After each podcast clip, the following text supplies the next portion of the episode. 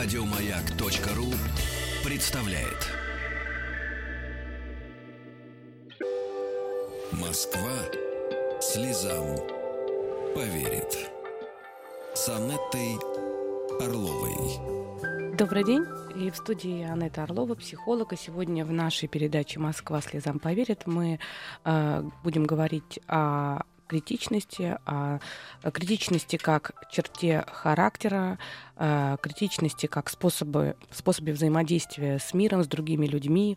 Э, будем разбираться, почему э, людям так свойственно критиковать и можно ли, используя именно этот метод, критику, выстроить хорошие отношения, добиться того, о чем ты мечтаешь и к чему ты стремишься. Можно ли построить гармоничные, хорошие отношения, если ты пытаешься постоянно критиковать или частенько критикуешь э, тех людей, которые тебя окружают. И, конечно, здесь тоже очень важно разбираться. Э, критичность в той или ином формате вещь необходимая, и критическое мышление, оно очень э, часто помогает в работе, потому что человек с хорошо развитым критическим мышлением это человек, который поднимает достаточно сложные вопросы, всегда может фильтровать и может, э, э, скажем так, э, вперед мыслить и иногда э, критичность, э, критическое мышление способно очень сильно помочь и избежать больших сложностей. И ни в коем случае э, мы не говорим о том, что человек не должен относиться критично к тем или иным событиям, к тем или иным поступкам, к тем или иным ситуациям, не должен анализировать. Нет, мы сегодня говорим о именно критичности как способе взаимодействия с другими, почему мы очень любим критиковать и почему мы часто позволяем себе э, подмечать э, недостатки, подмечать минусы и высказывать э, свое мнение по отношению к другим людям. И наши суждения, они оценочные. И очень часто эти оценочные суждения с ярко выраженным негативным таким вот оттенком. И телефон прямого эфира я начну принимать звонки после 20 минуты, поэтому сейчас готовьтесь, попробуйте сформулировать для себя, что бы вам было бы интересно спросить, может быть, как бы вы бы поделились бы с тем, как вы справлялись с тем, что рядом с вами критиканы, а может быть, а, не смогли справиться, потому что критики а, так много, а, что порой просто не хочется даже ничего доказывать, потому что если очень много критики, то в какой-то момент человек может запросто э, принять эту позицию и просто опустить руки, перестать пытаться даже доказывать, что он э, хороший, нормальный и так далее и тому подобное. Поэтому если э, вы сталкиваетесь с тем, что в близких отношениях, в отношениях между мужчиной и женщиной, между супругами очень много критики, э, особенно много критики в отношениях между родителями и детьми, Почему? Потому что а, вот в этих отношениях проявлять критичность очень безопасно. А, если по отношению к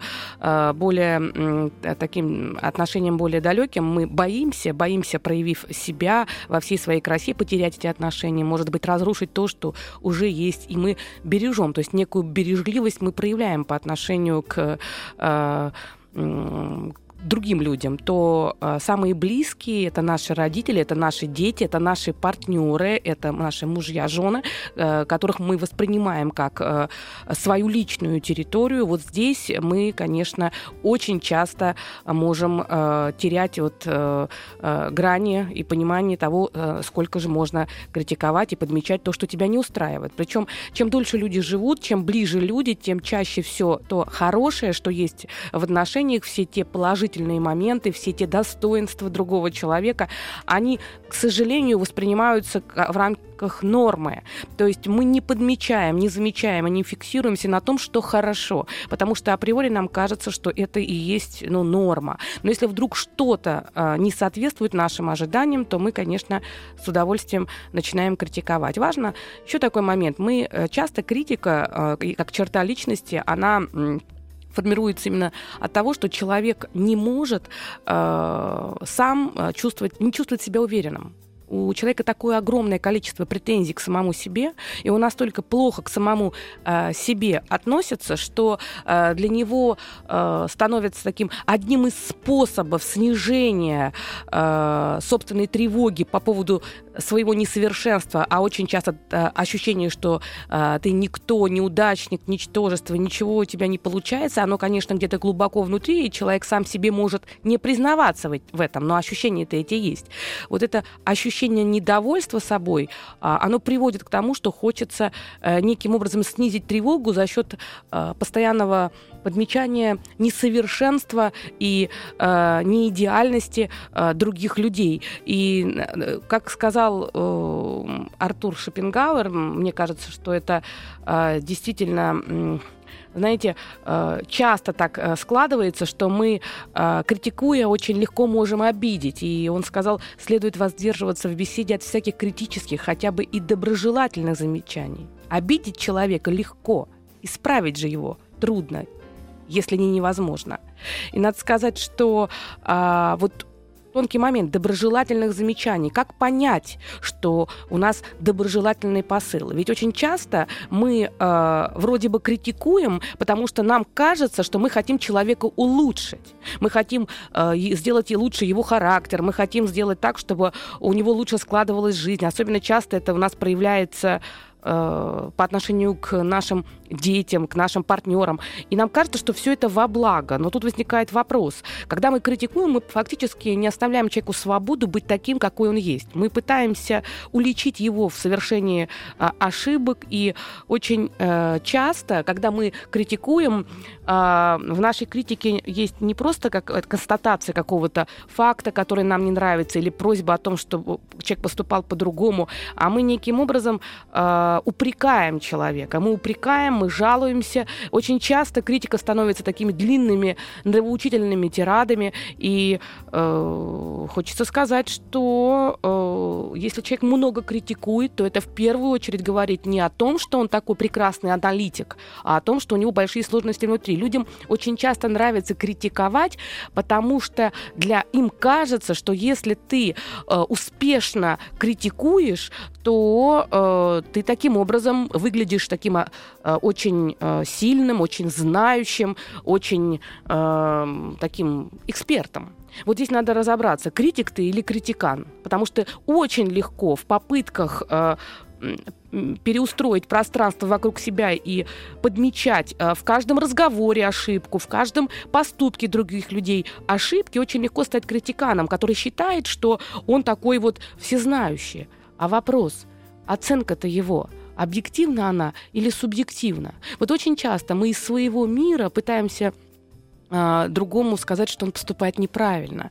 Но на самом деле а, вот таким образом вряд ли можно кому-то помочь и э, уж тем более выстроить хорошие э, отношения. Осуждая другого человека, пытаясь как-то вот подмечать его недостатки, мы ему вряд ли сможем помочь, потому что человеку очень важно, если он сам захочет измениться, ему очень важна поддержка. И если мы хотим, чтобы человек рядом с нами менялся, а, то помочь может только принятие его и любовь к нему. Это не означает, э, что мы не должны говорить о том, что нас не устраивает, потому что любовь к нему не означает не любви к себе.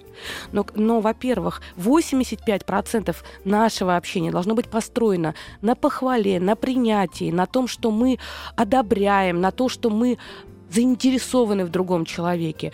И э, только лишь не больше там 10%, 10% 5%, наверное, это максимум, который может на, э, где-то что-то подправить. То есть сказать, что не устраивает, сказать, э, с чем-то не согласен. Человек так устроен, что он всегда идет по пути наименьшего сопротивления. Я не имею в виду э, в стратегиях именно глобальных, я имею в виду в коммуникации. Если человек встречается э, в общении постоянно с негативными стилями, стимулами, если в разговоре он постоянно встречается с тем, что подмечают его недостатки, или говорят, что он плохо работает, или говорят, что он недостаточно хорошо составил отчет, или он э, плохо зарабатывает и э, не может нормально ничего сделать. Вот все это э, приводит к тому, что у человека просто будет формироваться либо синдром собственной неэффективности, либо может формироваться лживость как способ защититься, придумать э, что-то для того, чтобы не позволить другому, соответственно, наносить ему эмоциональные такие жесткие удары.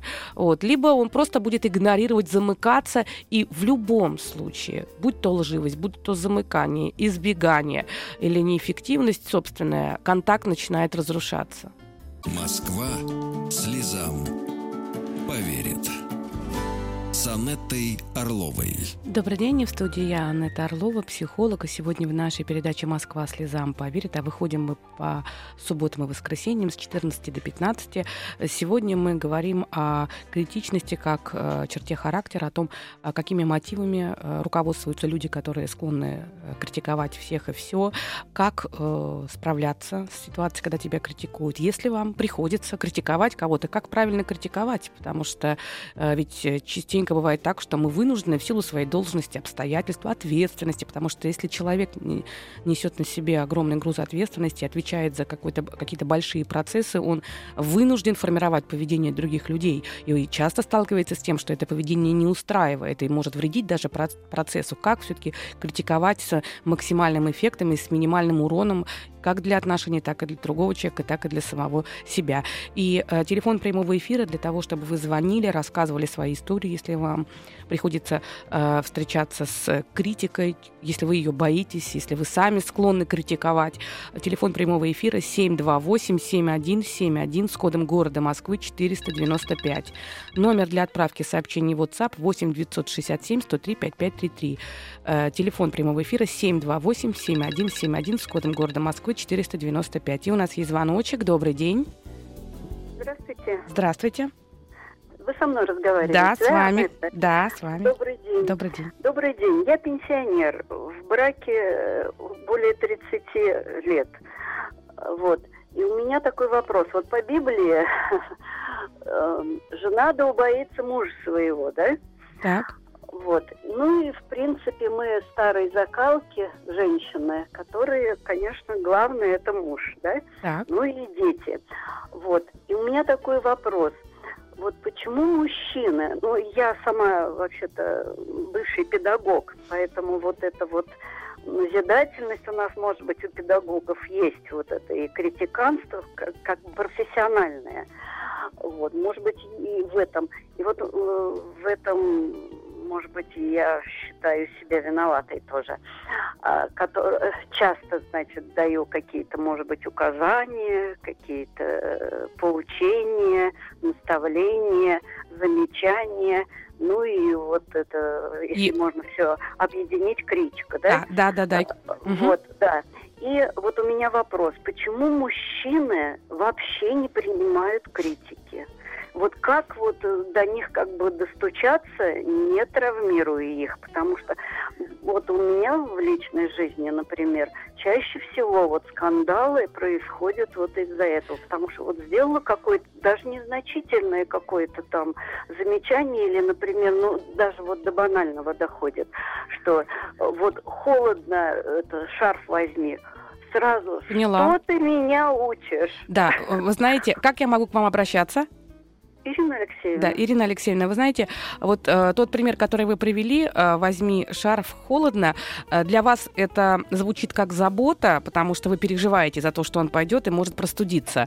А для него, по всей видимости, это выглядит как э, то, что вы э, в родительской позиции, то есть вы каким-то образом формируете его пространство, пытаетесь э, его проконтролировать, и э, если этого много, то это может вызывать раздражение. Но это ни в коем случае не критика, это э, такая, знаете, как попытка э, контролировать скорее. А мужчинам страшно не нравится, когда их контролируют, потому что контроль это муж, больше мужская функция. Если говорить про критику, э, мне кажется, что критику все воспринимают плохо, вне зависимости мужчины или женщины. Мы так устроены, мы избегаем этих негативных э, сигналов. Но просто для мужчин, э, учитывая, что э, они, э, во-первых, у мужчин выше в среднем самооценка, чем у женщины, во-вторых, мужчина меньше склонен э, принимать э, мнение со стороны э, без фильтров по отношению к себе.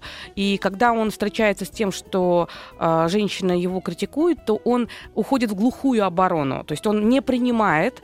И надо сказать, что э, чем более мужественный мужчина, тем чаще он будет либо замыкаться, либо даже наоборот раздражаться, потому что ему э, не нравится, что его несовершенство подметили. На самом деле, если мы все-таки хотим э, сказать что-то, что нам не нравится, э, в первую очередь надо начинать, первое, э, первое, первое, что надо начинать, надо задуматься, что я хочу получить, да, э, потому что люб, любое замечание, любой упрек, любая, любой, любое, любая критика, э, надо понять, во-первых, для самой, для самой себя, для самого себя, зачем я это говорю.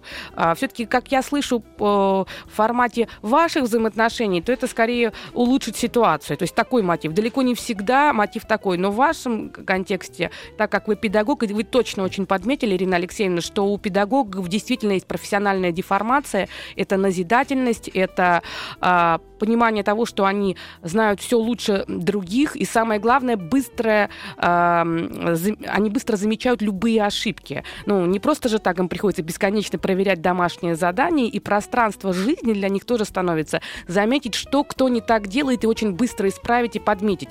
Но жить с человеком, который постоянно это делает, непросто. Поэтому, конечно, здесь только себя как-то вот саму контролировать. Москва слезам поверит. С Анеттой Орловой. Добрый день, в студии Анна Орлова, психолог. И сегодня в нашей передаче «Москва слезам поверит» мы говорим о э, критике, о критичности, как черте характера, о правилах того, как можно критиковать, но все-таки с наименьшими потерями для ситуации, для обстоятельств и для участников этого процесса. И телефон прямого эфира для того, чтобы вы звонили, задавали вопросы, делились ситуациями. Может быть, у вас есть свои правила, как вы справляетесь с критиканами рядом, или, а, может быть, есть понимание того, что сами часто критикуете. Телефон прямого эфира 728-7171 с кодом города Москвы 495. Номер для отправки сообщений в WhatsApp 8 967 103 5533. И у нас есть звоночек. Добрый день. Алло, добрый день. А нет, я бабушка. Да, здравствуйте. И, и у меня маленькие внуки, и, конечно, у них там есть проблема с здоровьем. И когда я, я сама педагог и работаю ну, с детьми, в общем-то, ну, как бы мне, мне это видно было сразу. И когда на мои предложения, что вы проконсультируетесь у, у ортопеда, ну, внучка у меня такая толстенькая, э, соблюдайте диету и так далее, и так далее. Они, в общем-то, э, обижались на вот мои такие, ну, как бы... Э, Участие такое, да, да, да, да, да, да, да. Вот, и мне даже открыто было сказано, что вообще-то вы, бабушка, не любите своих внуков, вы больше ищете в них недостатки, э, болезни, хотя, в общем-то, как бы, ну, вы должны, ну, просто их Это любить. вам сказала невестка или это да, зять? Да, невестка да, сказала. Да, да, да, да. Ну, сын тоже, конечно, общается, что бабушка, ты только вот Угу. Вот, э, я а, поняла. И видно, что-то я делаю не так. Не волноваться, не беспокоиться я не могу, потому что я бабушка, ну, здоровье как бы это, да, вот прежде всего. Скажите, Все делаю не так. Скажите, пожалуйста, как я могу к вам обращаться? Вера Васильевна. Э, Вера Васильевна, ну, во-первых, э, во-первых, э, то, что вы звоните и задаете вопросы, это уже говорит о том, что вы э, по характеру человек, который э, пытается смотреть с разных фокусов, с разных сторон. И это уже говорит о том, что 50% э, уже сделано. Второй момент.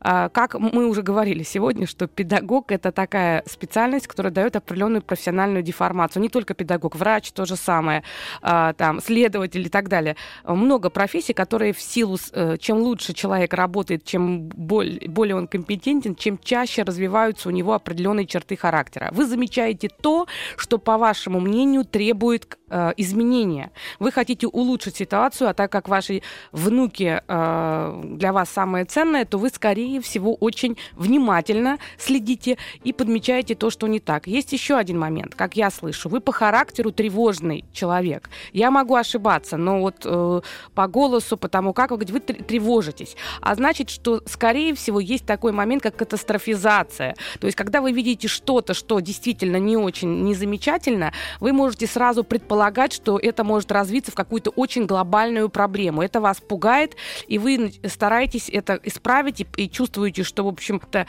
дети не в той степени беспокоятся и пытаетесь повысить как бы их внимание, чтобы они более были внимательны.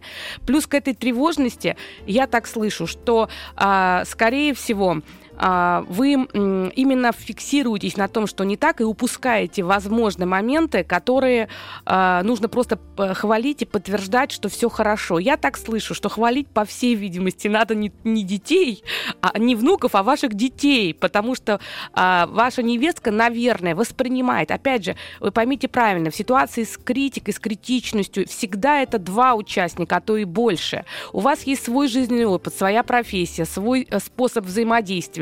И когда вы пытаетесь улучшить, вы э, вот таким образом как бы говорите, и получается, что они это воспринимают как критику. Ваш совет, ну такой достаточно с тревогой, они воспринимают как критику. Почему? Потому что у нее может быть своя собственная личная история. У нее может быть ситуация, когда ее несправедливо критиковали. Может быть ситуация, когда подмечали недостатки. Может быть, когда обвиняли. То есть она боится обвинений. И даже то, что вы говорите вроде бы безотносительно к ней, для невестки становится упреком и укором ее материнству. Она начинает переживать, что когда вы говорите о детях, что там надо что-то решать, для это равно тому, что вы говорите, что она плохая мать. Если отслеживать эту цепочку мыслей у вашей невестки, она, конечно, об этом вам не будет говорить. Она, скорее всего, даже сама не отслеживает. Это проносится очень быстро. Поэтому я вам предлагаю э, хвалить, как здорово э, вы, э, они смотрят за детьми, то есть это в первую очередь, э, что побольше похвалить, и уже только потом, возможно, там э, где-то где-то подмечать, что можно было бы сделать. Вот и, и у нас еще есть звоночек. Всего вам хорошего. Э, здравствуйте. Алло. Да, здравствуйте. Здравствуйте. Да, я вас слушаю. Анетта. Да, да. Э, у меня такой вопрос. Меня зовут Ирина. Да, да. Э, смотрите, у меня одаренный ребенок. Так. Он практически гений в учебе, Угу. но совершенный профан в жизни. Я знаю, я много читала, ходила к психологам, консультировалась. Мгм. Как бы это нормально. Не критиковать его нельзя, потому что он все делает не так в жизни. Он общается не так, он ест не так. Ну, в общем, он все делает не так. У него какой-то свой взгляд на мир. Критиковать его невозможно, потому что он ничего не воспринимает. Угу. И не критиковать его нельзя, потому что я мама, и мне просто, ну, я просто вижу, что он совсем все делает не так. К психологам мы ходили, литературу я читала, в общем-то, ничего про критику одаренных детей нет, и про воспитание одаренных детей нет. Может быть, вы что-нибудь посоветуете? Скажите, пожалуйста, когда вы общались э, с психологами, вам э, рассказывали про м, негативную сверхгенерализацию, про то, что вы вот как-то очень-очень уж э, так глобально воспринимаете то, что у него не получается? Вот вы пока мне рассказывали историю, э, у вас такое получается, что очень полюсно. С одной стороны, вы его очень сильно, э, скажем так, э, возвышаете, называете его гением, одаренным. Не, ну, как бы это, простите, перебиваюсь, ну, просто, скажем, одаренный. Ну, Я- ну, я сейчас объясню про ваше мышление. Сейчас объясню. То есть у вас получается дихотомическое мышление. То есть с одной стороны вы идеализируете, когда вы говорите про его профи- про его способности, а с другой стороны вы говорите, все делает не так, невозможно, он совсем ничего не может. Вот э, это такое, знаете, как э, крайние какие-то такие крайние проявления. А, возможно, что м, у него собственный взгляд, да, он очень сильно во- отличается от того, как вы это видите. Но мне так слышится. э, здесь, конечно, нужно более подробно по каждой ситуации, но мне так слышится, что у вас часто его поведение вызывает какие-то негативные чувства в виде раздражения и Да. стыда. Да, и не только у меня, но у воспитателей, у учителей, у Вот, всех, в общем-то. вот я слышу, что за счет вот этого особого способа взаимодействия с другими, а, он вызывает раздражение не только у вас, и это ключевое. А- И, и, скорее всего, вы подвергаетесь давлению. Я- простите, я могу ошибаться. Абсолютно точно. Я, то есть, настолько давление. Я, я еще держу, как бы, вот... Вы держите оборону. него, Мгм. как бы, Да, да, да. Да, Вот вот. Понимаете, какая проблема? Практически не могу найти психологов, которые специализируются бы по одаренным детям. Я не могу найти литературы подходящей. То есть э, социаль- характеристика ребенка одаренного можно найти где угодно. А вот как критиковать его правильно? А вы знаете, я вам скажу такой э, момент, как мне кажется, что не надо его критиковать. Не надо его критиковать. По всей видимости, э, нужно попробовать э, принять вот эту ин- ин- инаковость ребенка. Э, вам очень это сложно сделать, потому что внешние факторы начинают давить. И я не раз сталкивалась с тем, когда, ну, к сожалению, да, когда педагоги, учителя сталкиваются с ситуацией, когда ребенок отличается, и он начинает вызывать раздражение, естественно, начинают говорить матери, причем в присутствии других родителей. Это может быть очень некорректно, это может быть очень болезненно. И вы как будто бы замыкаетесь, и вы хотите что-то поправить. А, скажите, когда вы диагностировали ребенка у психолога, а, была там а, нейропсихологическая диагностика, вообще диагностика? Что сказал психолог вам? Психолог мне сказала, что как бы он совершенно стандартен для одаренных детей, то есть он обгоняет всех э, в учебе, там в науках, но совершенно остается в социальном плане. Она сказала, что это нормально. Да что сделать ничего нельзя, и что надо как бы вот, ну, терпеть, как он есть. Но он и сам страдает, понимаете?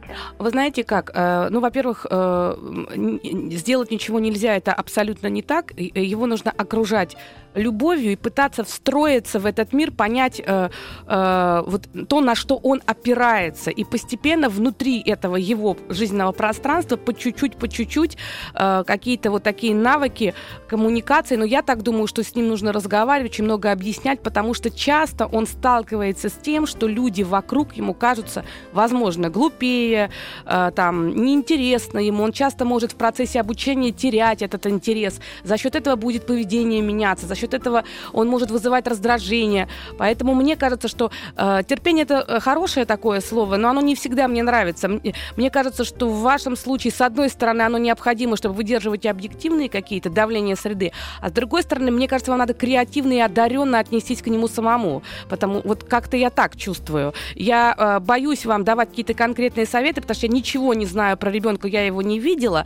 И, но я могу только единственное, что сказать, что э, испытывая огромное огромное напряжение извне, а, вы можете непроизвольно а, сами в нем еще больше формировать вот то, что с ним что-то не так. Потому что если вы говорите, что у тебя там ничего не получается, ты никак не можешь справиться, не надо это говорить. Надо говорить, что, ты знаешь, мы постепенно э, везде догоним. У нас есть сильные стороны, а слабенькие мы подтянем. Вот э, мне кажется, что обязательно должен ребенок видеть перспективу, что с, у него все в норме, просто есть свои особенности, но особенности, которые вы можете править. Э, я так это слышу, я могу Э, конечно, ошибаться, но э, больше, наверное, вам нужно себя э, саму, скажем так, настраивать на то, что ваш ребенок это ваш дар, и вы должны благодарить себя и благодарить его за то, что он есть.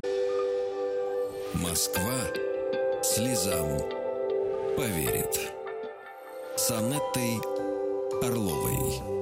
Добрый день, в студии я, Анетта Орлова, психолог, и сегодня в нашей передаче «Москва слезам поверит» мы говорим о критике, о том, как э, критиковать конструктивно, э, почему много критики — это плохо, и э, телефон прямого эфира для того, чтобы вы звонили, задавали свои вопросы, делились своими ситуациями 728-7171 с кодом города Москвы 495. И у нас есть звоночек. Добрый день. Алло. Алло. Да, здравствуйте. Анна, здравствуйте, меня зовут Михаил. Да? Вот у меня вопрос, как воспринимать критику. Как воспринимать критику и не испытывать чувство вины?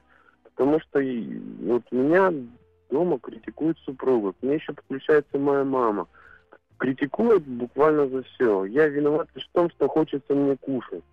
Я это вот так вот воспринимаю, и вот в этом я жил уже несколько лет, и дожил практически до сердечного заболевания мне стало давление повышаться. Uh-huh.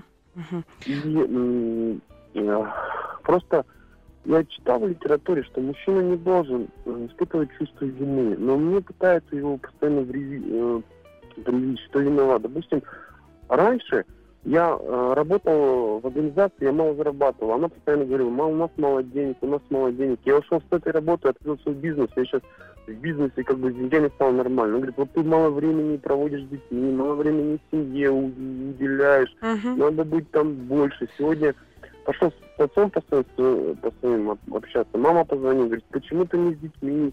Uh-huh. Я что, с отцом родным не могу А я вас поняла уже, я вас Он уже поняла. Ты, ты, должен быть дома. Вот как вот, вот в этом жить и, и либо не воспринимать это все?